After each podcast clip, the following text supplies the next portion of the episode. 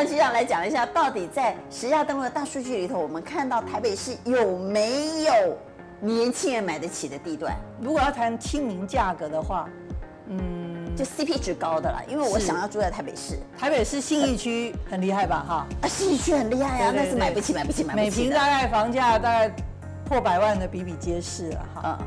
但是吴兴街很棒吧，吴兴街其实是在北一商圈。那附近，而且它其实就是在信义计划区的旁边，是不是？好像比较边缘一点，但是，但是台北市的交通非常的便利，其实都那边公车非常的这个多顺畅哈，然后公车的量也很多，所以转乘捷运也很方便。那又是台北医学院的附近，其实大家如果去仔细找一找，四字头的公寓还是有的。现在还有四字头的吗？是。是用心去找一下，我们的成交记录里面就有。那除了这一区之外呢，还有别的地方吗？呃，比如说内湖啊。啊。哦，文湖线通了之后，其实内湖现在所有的公共建设其实是非常齐全了哈，再加上内科进来等等。哎，新城屋现在六七十跑不掉了一平，啊，甚至更高，更高。捷运沿线的中古屋大概也要五字头，哦，五字头。五字头买得到吗？捷运沿线，线哎，中湖了。那我我知道的那个康乐街附近，康乐街在哪里啊？南湖高中对面那一边。啊，在东湖。对，东湖，东湖。对，那边算东湖。其实那边很很是很热闹啊，对。菜市场啊，学校啊，交通都很棒哎。对。然后哈拉影城啊，可以看电影。你果然是很熟。有菜市场可以买菜，那个东湖菜场非常大，所以那个地方可以买到多少钱？可以找到多少钱的？好像还有三字头。三字头？对。局长一说，我眼珠子都快掉下来。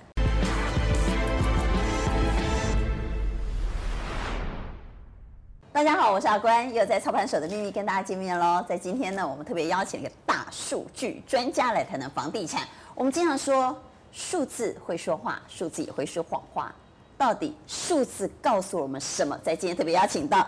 台北市地震局局长张志祥，阿官好，大家好，我是台北市政府地震局局长张志祥。为什么请局长来谈房地产呢？因为地震局管一样东西叫做实价登录。是。那其实实价登录就是一个资料库，是，就是一个大数据。从大数据里头，我们可以看到很多的端倪。所以我们来谈一谈台北市，大家都说是天龙国，不是吗？所有的年轻人都说买不起，买不起，买不起，还是买不起呀、啊？到底在实价登录的大数据里头，我们看到台北市有没有年轻人买得起的地段？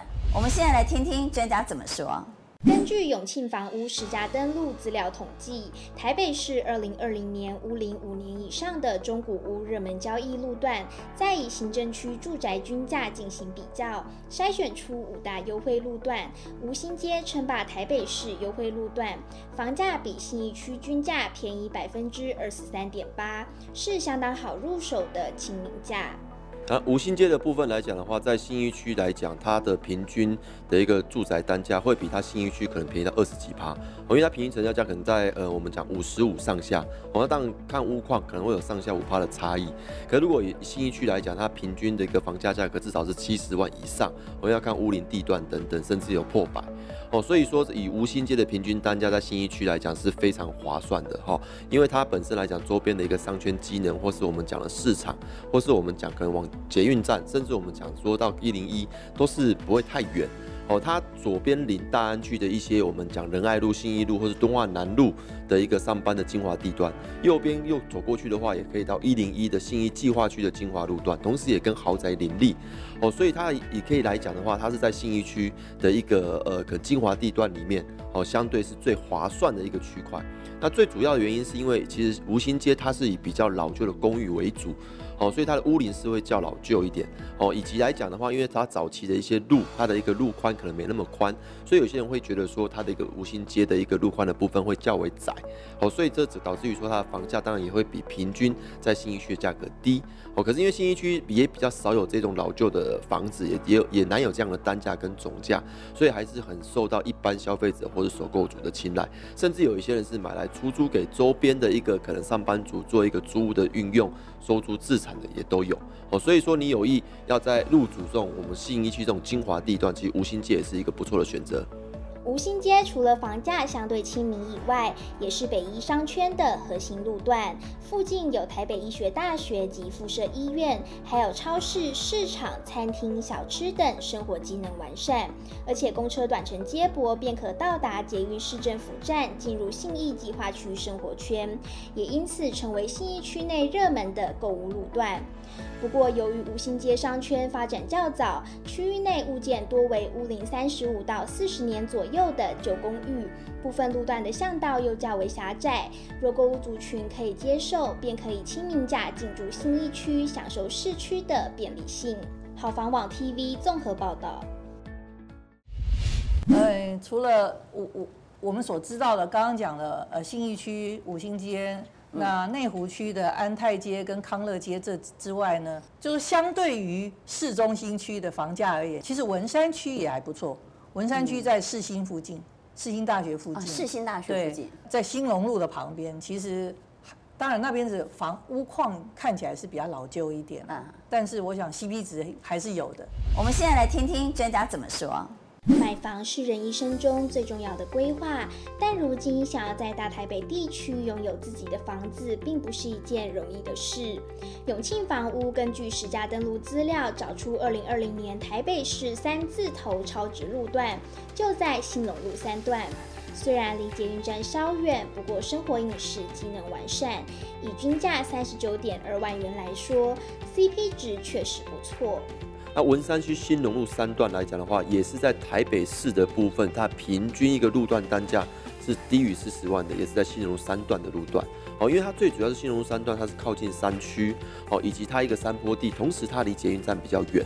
哦，因为往新隆路二段的方向是万芳捷运站，好，然后接到三段，所以万芳捷运站附近的周边的房价是相对较高的。哦，所以说有一些人可能他为了就我们讲，呃，用空间以及这种距离换取一些他的针对房子的单价总价，甚至平数空间，他可能会选到新荣路三段区，因为相对较靠山区，哦，可是他的生活机能相对的是也是不错，也是要清幽。哦，所以兴隆路三段来讲，算是我们讲台北市甚至文山区里面相对划算的路段。哦，因为它往前有万芳医院站，哦，那边的商圈机能以及我们讲有中国科技大学，还有一些可能我们讲的商圈生活机能都相对方便。哦，那往下呢，它也是往木星甚至往木栅的方向去走，木栅方向的房价也相对也是高于它十几趴以上。哦，所以新龙路三段来讲的话，也算是说在台北市也是相对较划算。所以有些在预算不足又想要入住文山区的一些台北市的民众。其实兴隆路三段也是他们一个首选的地方。文山区向来以优质文教生活闻名，也成为台北市中心跨区移民首选。兴隆路是汇集最精华繁荣的地段，吸引许多自住及置产客青睐。加上捷运南环段预计今年开始动工，这项重大建设将提升文山区的交通机能，更增添了房产增值的想象空间。好房网 TV 综合报道。啊，另外就是北投新北投捷运站附近，其实就是相对于市中心区的房价而言，CP 值是高的。市民朋友，您上实价登录网站去捞一捞，应该会有你们觉得哎呦意想不到的价格，竟然还有。我们现在来听听专家怎么说。现代人基于房价负担考量，在买房时都必须在现实和梦想中拉扯，想找到喜欢又能力可及的地段置产，通常都要花费一番功夫。但只要掌握资讯，依然有机会在精华行政区找到相对平价的地段入住。根据永庆房屋统计，二零二零年台北市捷运站交易量以中山国小站交易四百九十件稳坐冠军，内湖站及新北投站分别以两百九。九十五件及两百九十三件居第二三名，其中新北投站则因四字头的亲民房价，吸引不少首购民众进场购屋。温泉路周边住宅均价约三十七点六万元，相对北投区更便宜百分之十五点五。好，如果说以在台北市平均的一个地区一个路段的房价最低的地方，其实我目前调查出来是新北投的温泉路，它平均大概三十几万，三十七万上下。哦，这相较于平均在北投区，它四十几万的平均房价也少了十几趴。哦，因为最主要以以温泉路来讲，它本身算是一个山区的房子。好，就是我们今天讲要泡温泉，一定基本上就会想到我们新北投温泉路，甚至我们讲沙帽山那一块。哦，所以说很多人去买温泉路的地方，其实也是看上说北投它一个清幽的环境。哦，那相对温泉路如果往下到新北投，它周边的商圈机能、交通机能也是非常的方便。所以你今天要享受一个可能一个很宜居，同时又不失有一些交通以及一些商圈机能，其实温泉路是一个不错的选项。哦，毕竟它也是挂台北市，却不用有四字头的房价的唯一最划算的路段。好，所以说，如果说像一般在买温泉路的很多都是些退休族群，或是有一些人可能就买来他假日就是到那边去泡呃泡个温泉，或是我们去爬爬山，好做一个可能退休的一个自产宅。或是有一些北投当地的住户可能习惯当地哦，相对于在一个单价以及总价上，他的考量上，他也觉得说温泉路是一个不错的地段。好，再加再加上有新北投捷运站的一个支线的一个交通的支撑，还有商圈经营的支撑，所以说温泉路也是算是一个非常热门的地段。捷运新北投站拥有高绿富绿与清幽的环境，周边有北投市场、三军总医院北投分院和维格中学，交通及生活机能都保有一定水准。加上台北市难能可贵的三字头亲民房价，加上新北投站离城不离城的区位条件，吸引不少退休族与想在台北市置产但预算有限的购物族目光。好房网 TV 综合报道。令人惊艳的价格。好，我们回到实价登录，那我们要学会用大数据，才知道说到底我们应该要怎么去计算合理的房价。还有一个是我们一直觉得，呃，常常搞不清楚的盲点，就是车位。车位我常常搞不清楚应该要怎么算，然后应该怎么扣，它到底有没有呃含在我们所揭露的权状评述里，还是没有？嗯、那如果没有的话，其实车位又分很多种哎、欸，有平面车位。有坡道车位，坡道车呃有平面坡道的，也有坡道机械的，也有另外一种机械，不是坡道机械，是像那个的啊，像那个停车塔那样，对对对对，那又不一样。所以车位分很多种，甚至有些车位呢，即便你机械还有分子母，对不对？楼上的还是楼下的？有一种机械车位是啊，它可能一次可以买两个。然后你不要看它有两个机械车位，那两个机械车位不是放在两边的两个机械车位，可能是上下的两个机械车位，uh huh. 那在使用上又特别的不方便，所以当然价值就不同。我觉得车位一直是一个我们计算房价到底真实价格是多少的盲点呢？这个部分实价登录有解决这个问题吗？是，实价登录里面目前是没有强制。就是一定要把车位的这个面积也好，价格也好，一定要做揭露。就是说你在申报实价登录资讯的时候有这个栏位，但是不是必填，所以有些人写，有些人没写。所以如果说呃市民朋友你看到实价登录的资讯里面价格它是写含车位，那你就应该进一步去了解一下，它到底有没有把价格这把车位的价格分出来。价格是含车位，是，但是我就搞不清楚它的，比如说它写几平，对不对？对对对。那有些车位在权状里，有些车位不在权状里，所以我们不知道它上面揭露，比如说他说这是六十平的房子含车位，嗯，那到底是六十平的房子里头有车位还是没有车位？这是第一个我们搞不清楚的。是那如果六十平的房子里头有车位，我们也不晓得它到底是哪一种车位，因为你不晓得要扣几平啊。那到底这个房子的真实平数是多少？所以我举个例子给大家，嗯，了解一下。这个房价里面含车位，不拆分的话，你真的是会误解这个价格到底是多少钱啊？我们举个例子好了，一个四十平含车位的房子好了，啊，其实车位的面积是十平，然后价格两百万，嗯，那这个四十平的房子呢，卖两千万，啊，一个资料，那。如果你没有去拆分这个价格，你只看到以为一坪四十平，对，四十平卖两千万，一瓶五十万啊，哦，合理啊，一五十万合理。但是其实四十平里面有十平是车位，所以你要所以房子真正只有三十平，对不对？那两千万里面含车位是两百万，所以其实房子是一千八百万，三十平的房子一千八百万，所以你的房子其实是六十六十万一平。那六十跟五十就差很多了。对，今天如果说我今天是一个有五十平房子的人，我想要卖，中介告诉你说啊，附近有一个 case 啊，四十平卖两千万，一平五十万，所以你五十平的房子要卖，你就价格差不多两千五百万，OK 吗？好，嗯，结果如果你刚刚照刚刚那个算法，其实房子是一平六十万，那你今天五十平好了，五十平也含一个十平的车位。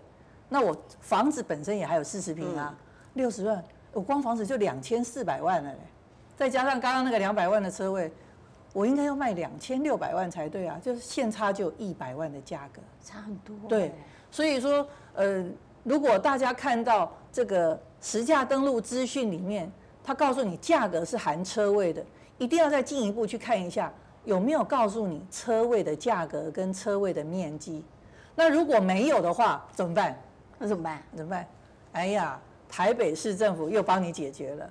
嗯、那我们在实价登录资讯里面呢，我们我我们如果说看得到说这个价格是含车位的，啊、嗯，请你注意一下，它后面还有一个 more。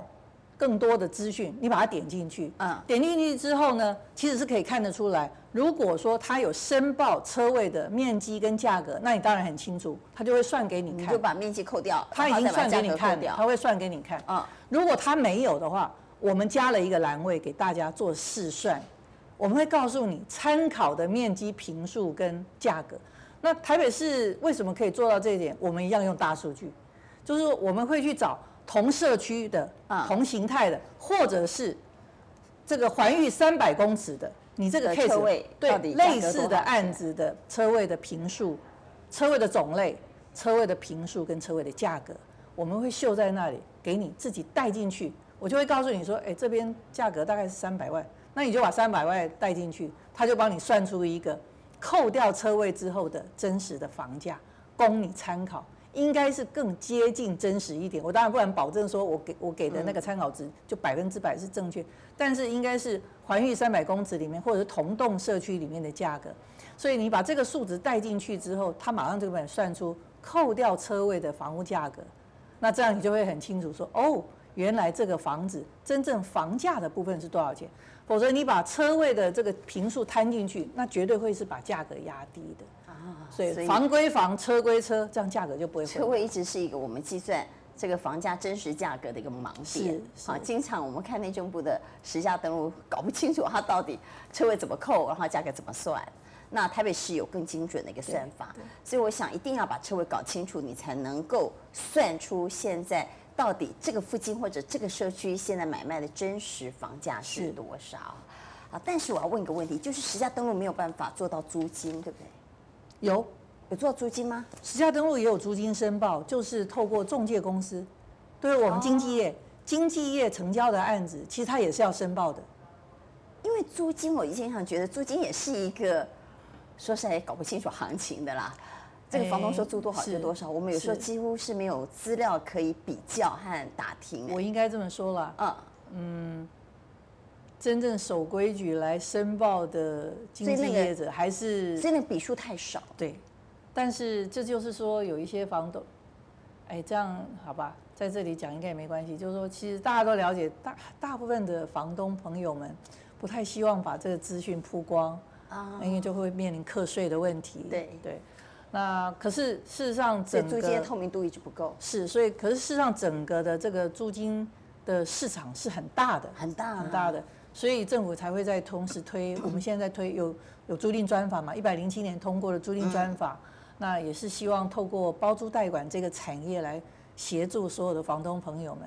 那其实这个有收入缴税是应该的啦，哈，所以我觉得我们所有的房东朋友们应该还是要能够理解，其实。缴税是义务，也是一个正当的行为，所以我们其实是有那个机制，只是因为房东申报的太少，是，所以我们的租金太少，所以参考性就比较低。对，我们自己也认为租金的参考性是比较低的，而且是比较偏高的租金才会来申报。好，我们现在讲的是现实的状况，那我们要来谈谈未来，因为我们今天买房子有时候一住是住五年、十年，甚至更久，我们期待的是它的增值空间。那什么样的利基会让房子增值大，甚至于快，来自于交通和建设啊。这个这个区域如果有交通建设，或者有其他的政府大的工程建设，它就很容易涨。那这个就是大区域涨，小环境就会跟着涨嘛。比如说像你刚刚谈到的内湖，我那时候买二十几万，但是因为有内湖科学园区。因为有文湖线，是整个内湖都涨了。不管你买在内湖哪个地方，你只要是在文湖线之前买的，没有不赚钱，是赚多赚少。南港也有这样的情况，所以我要问的是，到底现在台北市在各区的建设上，是哪些区会投注比较多的资源，将来比较值得期待？哦，如果要讲资源投入的话，其实科批现在是最 promote。南港区，哎呦，我真的很欣慰，就住 南港。南港其实，当然内湖现在是认为，其实它的交通是有一些问题的啦，哈，就很塞。是，那南港我南港现在整个台北市政府看起来觉得南港应该是未来新一区二点零，甚至有可能比新一区还要更发展的地方，因为南港车站它基本上是无铁公构，嗯，那南港附近周边其实公共建设现在真的是。风起云涌的投入了，再加上北流现在又开幕了，嗯，那整个就是说，不管是交通也好，公共建设也好，真的是全部都投入在这里。这是我们呃号称四百公顷以这么大规模的东区门户计划所在。那我们就仔细再来谈谈南港，因为刚刚你说柯批投出最多资源就是在南港，对，南港有分好多期，而且分好多区域。现在整个资源是不是大家都在看南港三期？就是在南港火车站周边那边。是，其实哎，南港三期就是瓶盖工厂，原来那个瓶盖工厂所在地点，嗯、就是呃，现在为了就是让北流北流开幕的这个点，中心对对对对对。那其实这个区域就是在南港火车站，也是南港捷运站的前面。那这个区域，呃，它是一个湿地重化区。在一百零六年完工，一百零五年就配地了，所以是一个新开发区哦。就是说南港三期整个周边的价格，这几年的上涨率大概有百分之七左右，比整个南港区的不动产的行情上涨百分之五高很多，还是高了一些。就是那一区比整个南港平均的上涨的，但是从这个上涨幅度而言，我个人会是觉得。其实上涨幅度一定要比市区要来的全区要来的高，为什么？因为它原来基期一定相对比较低，嗯，所以它的涨幅一定会比较高。所以，可是大家不要被这个涨幅给吓到了哈。它其实相对于市中心区或者是发展区，它的价格还是很亲民的。可是你看啊，它离那个永春松山的这个永春站，捷运永春站，捷运只要四分钟，就是两站，对。但是它的价格其实只有它的五分之三。这很划算呐，嗯，而且又是台北市的门牌。是，那好，再远一点好了，那是繁华区的，我们说忠孝复兴站、忠孝新生站，嗯，捷运十二分钟，对，可是它价格只剩二分之一，所以相对而言，新开发区的价格虽然看起来它的涨幅好几分钟而已，哎，对，可是价格只剩一半，价格打五折，哎，对，对，而且南港的潜力很大。是，那当然现在就是说，嗯。百货商场啦、影城啦、哈，还有音乐中心等等。另外，政府其实还有非常多的投资会进来。那我是不太确定那个东环线啊、南环线是不是也在这边了？嗯，哎，对，所以应该是前景可期呀。好，除了南港之外呢，另外一个我觉得可以分享给大家的新开发区的部分，啊，比如说我们的北投，北投有一个奇岩新社区，它是在国立阳明大学。呃，现在叫做阳明交通大学的北侧，啊，黄港路以东的地方有一个我们的区段征收的一个奇岩新社区。我们奇岩新社区是在一百零四年完成的区段征收新开发区，那个区域就是从呃从一百零二年到现在哈，它平均的涨幅大概有十五趴左右。啊，那比涨可是北投区，北投区整区。它的价格是稳定的，几乎没有涨，没有跌。可是我们这一区涨了百分之十十五。奇岩新社区现在一平房价有六十七万，哇，那也不便宜 耶。台北市嘛，哦，台北市。但是呢，它其实离士林站捷运只有十分钟啊，可是房价只有它的四分之三。捷运士林站大概一平要九十一万，好，那再过来一点，到我们的民权西路站，车程大概十七分钟，这边其实要百万。那我们奇岩新社区其实价格只有三分之一。那我可以问一下，奇岩新社区那地方有什么样的建设？除了说它主要是征收，它主要是住宅区，就是很好的住宅区。其实据我所了解，那边其实空地还有，还有不少，而且未来还有一个。这个奇岩的社宅也在那边，社会住宅。对，社会住宅。那我们会担心房价会受到、啊、不会不会，现在社宅盖的都超好啊，所以它那边是一个纯粹的住宅区。对，主要是住宅区。跟南港不同，南港是有非常多的，呃，比如说就像你刚刚说的流行中心啊，是或者商业的商业的，是，它是比较单纯的。商业对，其实南港三期就在那个是世界明珠的旁边，世界明珠对对对对，三位数哎，是啊。那可是我们这边不用啊，我们这边还不用啊。世界明珠盖起来之后，我想，嗯，台南港区真的讲未来可比讲的这个信义区二点零是绝对有可能的，因为近三年我们最近的统计了，就是今年哈，去年去年不管是商办也好，住宅也好，总的申请请建造的面积是这三年来百分之六百八十。爆量了，六点八倍。对，就是说现在大家要投入的这个建筑行为啊，啊就等于说，因为其建设差不多已经快要到位了，所以现在真的大小建商全部都进来了。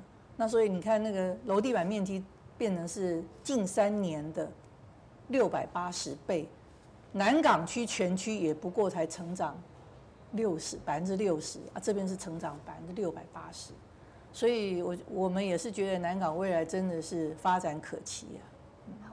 最后一点点时间，我们来谈。很多人想在台北买房子，刚刚我们也谈到，到底有哪些区域是 CP 值比较高的，能够让一些年轻人他们真的想置产，也能够有机会。不要说什么台北居大不易啊哈，其实如果你仔细去找，认真做功课，还是找得到亲民的价格。整个台北市啊，呃，跟其他六都来做比较。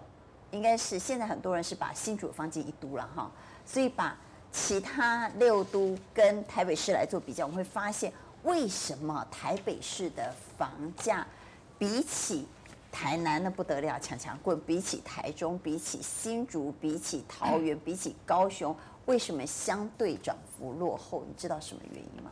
我觉得了哈，第一个台北市其实它比较少新的土地的供给。嗯，我刚刚讲的，其实刚刚讲的那两个新区，其实也有一点，其实规模都不大啊。比如说我刚刚讲南港三期，其实也很小，它一百零六年完工。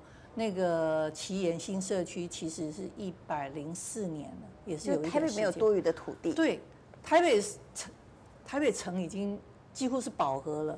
新的开发区，当然我待会还是可以这个工商服务一下了哈。比如说我们的北投士林科技园区。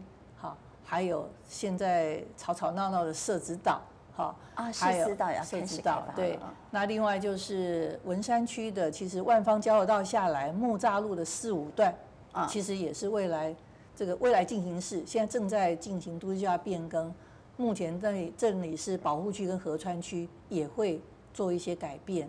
我们也透过区段征收，希望把它开发出来，大概也有五公顷的住宅区可以供给。那刚刚讲的北投士林科技园区是明年全部完工，它就是在这个呃北投跟士林的交界，承德路六段的两侧，嗯，还有儿童新乐园的北侧，这里有一片九十公顷的土地，其实它有提供了二十五公顷的这个科技产业专用区，还有二十公顷的住宅区，是一个还不错的地方。那最近几个。大的建设公司也都进来了，比如说中鼎的总部也在这里，华固啦、Volvo 的汽车公司也都在这边，所以那一区也是有机会。对，那但是就是除了这几个点之外，我刚刚讲了，台北是要新供给土地的量，那就真的是问题来了。没有，我刚刚为什么问这个问题呢？是因为我们发现啊，其他的呃呃，包括台南也好，高雄。桃园、台中，甚至于新竹，甚至新北涨的都比台北多。那台北为什么涨不动呢？很多人是这么说，说因为就像你说，台北没有新的供给，那没有新的供给，你就很难创造新的价位。所以台北只有一个办法，就是都更。是，但是台北都更的太慢了。新北好像动作都比我们快，所以我们是不是在都更这一块做的不够？因为如果台北要让房价活络，或者房价再往上走，在供给有限的情况之下，你只能透过都更。是，但是我们都更很慢呐、啊。哎，台北大家都嫌我们做的台北市的都更好像速度不不不要说做的不好，就是审查可能比较严谨了哈。嗯、但是我想也在借这个机会跟所有的市民朋友报告，就是说市长非常关心这个都更跟围老的速度。所以，其实我们都发局跟建管处是非常努力，会改善，一定会改善的。包括一六八啦、零点九六八这些，就是、嗯、就是围老嘛，哈，围老的进行。那都更也是，我想其实其实都更比较辛苦的，大概都是在前面的整合啦。整合。因为现在我看新北他们有专门在做都更的一个单位，就是全力在推动都更。是是是。因为都更最难就是整合，那整合你透过建商呢，是其实也。不容易啦，就是说要取得，因为老百姓对建商会有不信任感，会觉得建商就是黑心的嘛，哈，所以才会有以前在那个呃，SOGO 旁边那个 biang biang 信义国宅的问题。那新北现在他们是有一个公权力在做这件事，就是他们有一个单位，让呃政府代替建商的角色去跟民众沟通，那就比较容易了嘛。台北也有啊，台北也有。台北我们有一个都更中心。哦，对，我们有就是都发局去成立了一个财团法人都更中心。我觉得一定要政府的角色，因为你光靠建商，建商跟民众中间，他们总是会有一个不信任以及隔阂嘛。建商他们会觉得经常就是要来骗我们，这也是有一点两难啊。其实我也有时候也要帮。所以如果有中间人，对我的意思，如果有开发商可能不是真的要去骗，所以他也是很公道。可是老百姓会有戒心。那如果有一个第三者，特别是政府的角色，他在中间的话，我觉得就整合比较容易。那只要整合期一过，其他都很快了嘛。所以最难就是在整合。是，那就是呃，台北市它是有都更中心哈。我们其实都更中心主要的角色，当然一部分是做公办都更，哦，我们也透过公办都更来推。那另外就是说民间的部分，其实需要我们去做协助、去做说明的，哦，没有问题，我们也非常乐意去帮忙做说明。那现在有一堆的这个很多的地震师朋友去。去学习，去担任这个围老重建师的这个工作，其实也是我们市府非常鼓励的。围老重建师，对对对，就是等于说类似社区规划师这种概念，它是围老重建，专门在协助整合围老的事情。所以透过公司两边的协力来促成，我想。速度一定会加快，就是速度加快才有办法让台北市的房价上来嘛。不然房价也不，房价稳定的上来就好。稳定上来，对对对，当然当然稳定上，因为其实房价暴涨也不好。是，但是如果房价一直停滞不动，也代表这一区的呃成长和活力不够嘛。一个活力好的社区或呃呃充满热情和投资机会的社区，它一定要上涨的。是，所以我觉得这个有时候人都是有一点矛盾了哈。大家都看，希望说我要买房子的时候房价不要涨，可是我买到房子之后，我是期待房子是能够增值的哈。那政府投资各种的，不管是公共建设或者是呃这个交通运输等等的，其实让整个环境生活品质的环境改善之后，其实房价能够正常的上涨，其实也是健康的了啊。所以我觉得大家看待房价这件事情。是，真的是有时候要要稍微理性一点。我们希望它温和上涨，然后我们希望台北市的都更速度能够更快。一方面是我们的市容能够变漂亮，另外一方面我们的生活环境会变好。是，那当然价格我们其实应该是说，我们不希望大家炒作，当然哈，或者是造假。所以实价登录的资讯在台北市，我想大家这所有市民朋友们，你们是可以真的是可以充分的去运用，嗯，快速这个正确完整。我想这一部分这个资讯是可以让大家信任的。那当然，未来预售屋的部分，呃，进来之后，其实就是您刚刚主持人刚刚提醒的，就是说怎么样避免有心人去制造一些呃假的交易，或者是说故意把价格做一些哄抬，然后造成市场上有一些扭曲的资讯，这个是政府一定会小心来应应。好，所以在今天非常感谢张志祥局长。把他的这个数据分析带来跟我们分享啊，我们经常说，就像我刚开场说的，数字会说话，数字也会说谎话，不要让错误的数字影响你的判断。好，谢谢局长，也谢谢，感谢所有的观众朋友，希望大家都可以买到 CP 值超高的房子。